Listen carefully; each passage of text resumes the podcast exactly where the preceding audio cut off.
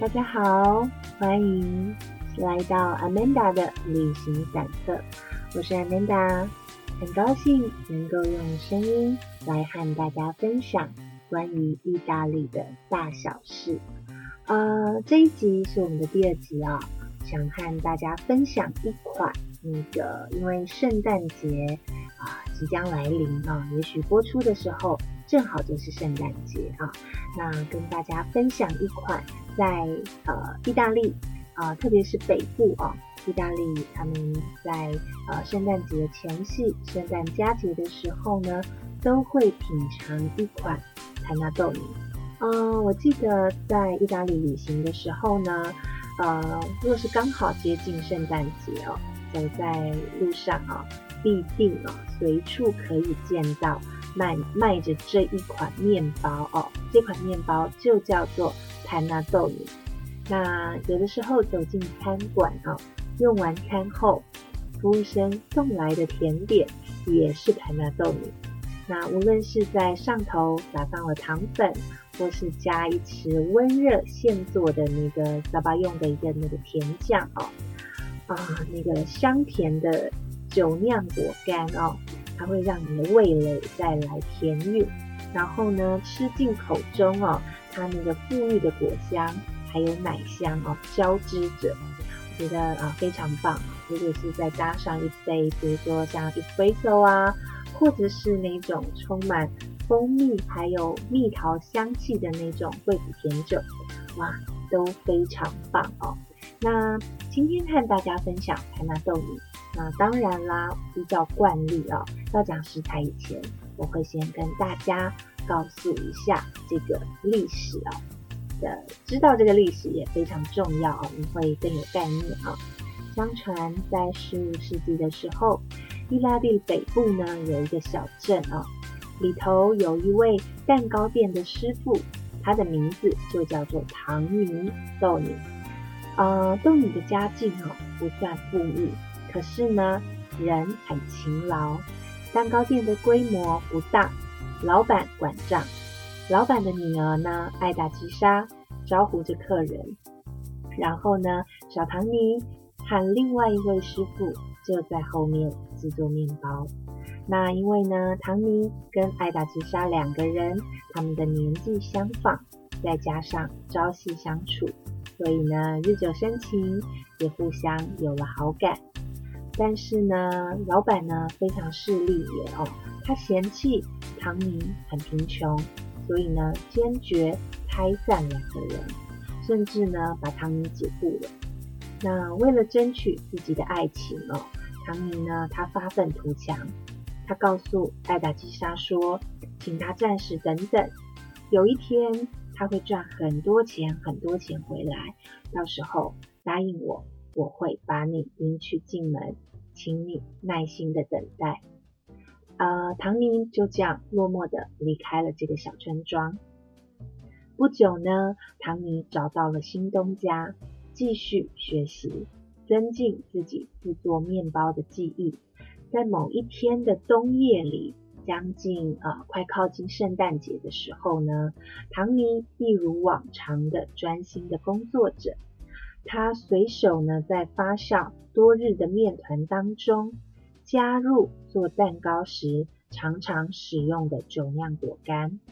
没想到这个面包出炉以后呢，它带有着蛋糕柔软的口感，出奇的好吃。不仅呢。口感口感呢绵密柔软，而且呢带有浓郁的果干香气。那因为这个时候已经接近打烊的时间，店里头啊其他的面包师傅纷纷闻香而来。下班以后呢，唐尼就说啊把这一款面包带回去跟家人们一起分享吧。隔天呢，几位师傅来上班的时候，纷纷告诉唐尼。昨天带回去的面包，家人们都说非常好吃，可不可以再多做一些？因为圣诞节要到了，我们想要跟家人一起分享。就这样，还没有取名字的这款面包，很快的在街坊邻里间口耳相传，而且大受欢迎。在大雪纷飞的圣诞佳节前，市集里的民众纷纷跑来小面包坊来跟唐尼定制这一款面包。所以啊，少年唐尼靠了这款面包赚了钱，慢慢的也开了属于自己的店。唐尼没有食言，他没有忘记痴痴等待他的爱达吉莎。如今他可算是衣锦还乡了。他带着财富和成功，还有一手的好记忆，回到了小镇。终于也获得老板的认同，顺利抱得美人归。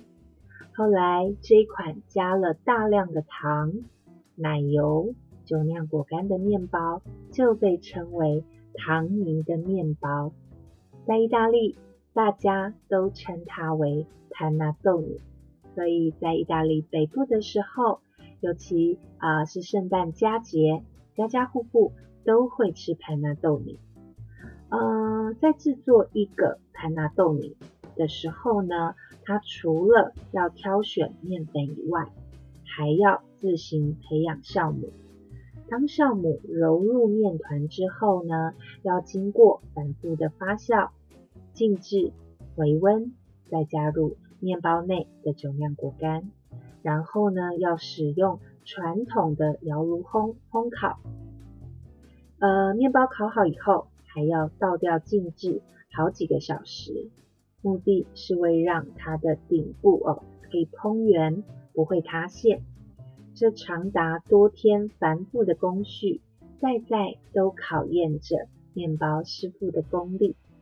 那正统的盘纳豆米，它经过长时间的发酵，改变了面包的酸碱值，再加上呢有足够的糖度，其实，在呃意大利哦，我在品尝这款面包的时候，通常都可以放到两三周是没有问题的。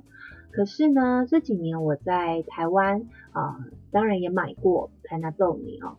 可是我不知道是不是因为台北比较嗯潮湿的关系，所以我发现买来的 panettone，如果它是在那个常温的状况下放置哦，不能放太久，就是几天就会发霉了。那我也尝试着把它放到冰箱里哦，就是延长它的保存时间，然后再拿出来回烤。可是就觉得。好像回烤的那个口感哦，跟新鲜的还是有差别哦。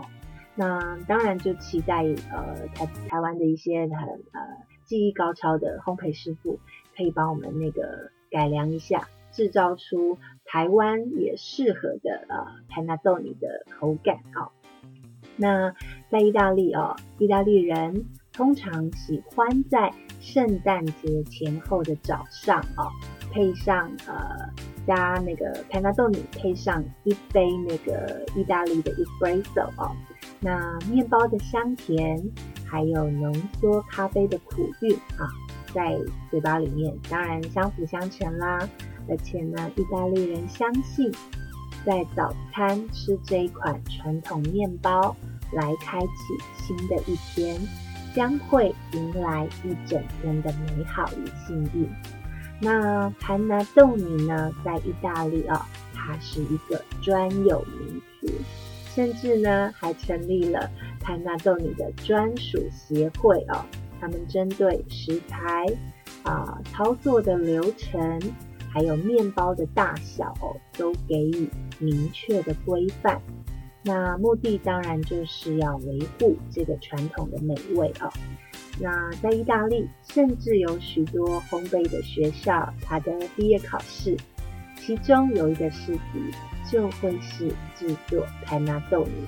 嗯，他们认为啊，年轻的师傅在通过这一些啊比较繁杂的步骤啊认证之后，才算及格，那才能成为一位真正的面包师傅。那因为盘达豆米它的体积够大，而且能够久存，呃，非常适合全家人一起享用。那我想它不仅仅是圣诞节的甜蜜救赎，更是面包师傅的心意还有奉献哦。今天呃很开心，就跟大家来分享这个属于圣诞节的甜点啊，台纳豆泥。呃，希望你们会喜欢今天的节目。那如果有机会在台北或者是在国外，在意大利吃到这一款台纳豆泥面包的时候，相信啊，经过今天的分享，你应该会比较有概念了啊。那呃，今天的节目就到这里。